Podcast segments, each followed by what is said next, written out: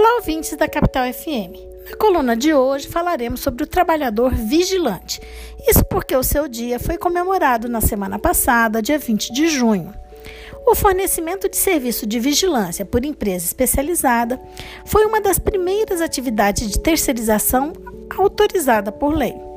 Inicialmente pensada para os estabelecimentos que guardam valores ou movimentam dinheiro, para os quais, aliás, é obrigatória essa contratação, a prática de contratar tal serviço se disseminou para praticamente todas as atividades econômicas, inclusive para pessoas físicas, em especial, infelizmente, fácil aumento da violência em nosso país.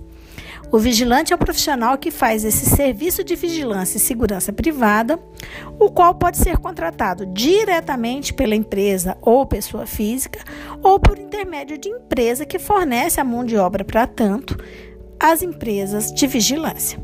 São requisitos para o exercício da profissão de vigilância ter sido obrigatoriamente aprovado em um curso de formação de vigilante autorizado pelo Ministério da Justiça, curso esse que de tempos em tempos deve ser renovado, ter mais de 21 anos, ter escolaridade mínima até, no mínimo, o quinto ano do ensino fundamental aprovação em exame de saúde física, mental e psicotécnico, não ter antecedentes criminais e estar em dias com as suas obrigações eleitorais e militares.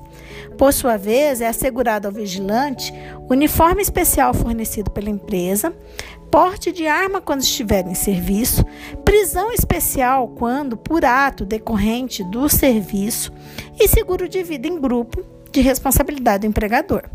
A legislação também estabelece que o vigilante tem permissão para usar o revólver de, calibre 30, de calibres 32 ou 38 e cacetete de madeira ou borracha. Quando o trabalho for de transporte de valores, ele poderá utilizar espingarda de calibres 12, 16 ou 20 de fabricação nacional.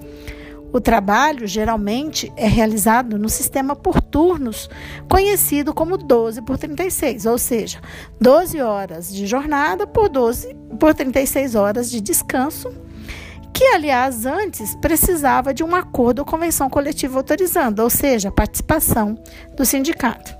Entretanto, após a reforma trabalhista, esse tipo de jornada pode ser acordado individualmente. A alteração legislativa já criticada em coluna anterior vez que prejudicial ao trabalhador, ainda mais quando se trabalha em estado de tensão permanente, como a categoria que estamos tratando.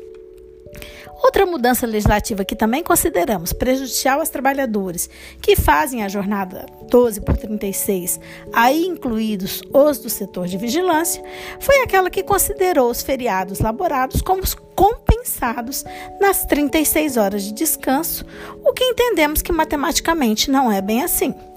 Assim, os vigilantes e demais trabalhadores em tal jornada deixaram de receber os feriados de forma dobrada quando laboravam em 10 dias. Pela natureza do trabalho, ou seja, pelos riscos que enfrenta, o vigilante tem direito ao pagamento do adicional de periculosidade de 30% sobre o salário. Por outro lado, entendemos também que se o trabalhador vigilante sofrer algum acidente relacionado ao trabalho, como ser atingido por tiros em um assalto, por exemplo, e este ficar com sequelas resultantes deste evento, sequelas que diminuam a sua capacidade para o trabalho, o empregador deve responder pelos danos causados, aí incluídos os danos materiais e morais, cujos valores não ficam limitados ao valor do seguro coletivo já mencionado. Por fim, é importante esclarecer a distinção entre o vigilante e o vigia. O vigia trabalha com a guarda e zelo do patrimônio do empregador. Não é, pode, não, não é exigido para ele especialização, o curso mencionado, e não pode também portar armas. Recentemente, o Tribunal Superior do Trabalho decidiu que estes vigias não fazem jus ao adicional de periculosidade que é devido aos vigilantes. Entretanto, vigias e seguranças, mesmo que sem o porte de armas, tiveram reconhecido pelo Superior Tribunal de Justiça, o STJ, o direito à aposentadoria especial com 25 anos de atividade e sem desconto na média salarial, desde que reconhecido alguns requisitos, pelo menos por hora, antes da reforma previdenciária que está em gestação. Ficam aqui nossos parabéns aos corajosos trabalhadores que arriscam suas vidas para proteger a vida e o patrimônio de outras pessoas e empresas. Por hoje é só, nos despedimos agradecendo pela atenção. Até a próxima terça. Essa nota teve participação de Carla Leal e Sara Eustáquio, do Grupo de Pesquisa sobre o Meio Ambiente de Trabalho da UFMT, o GPMAT.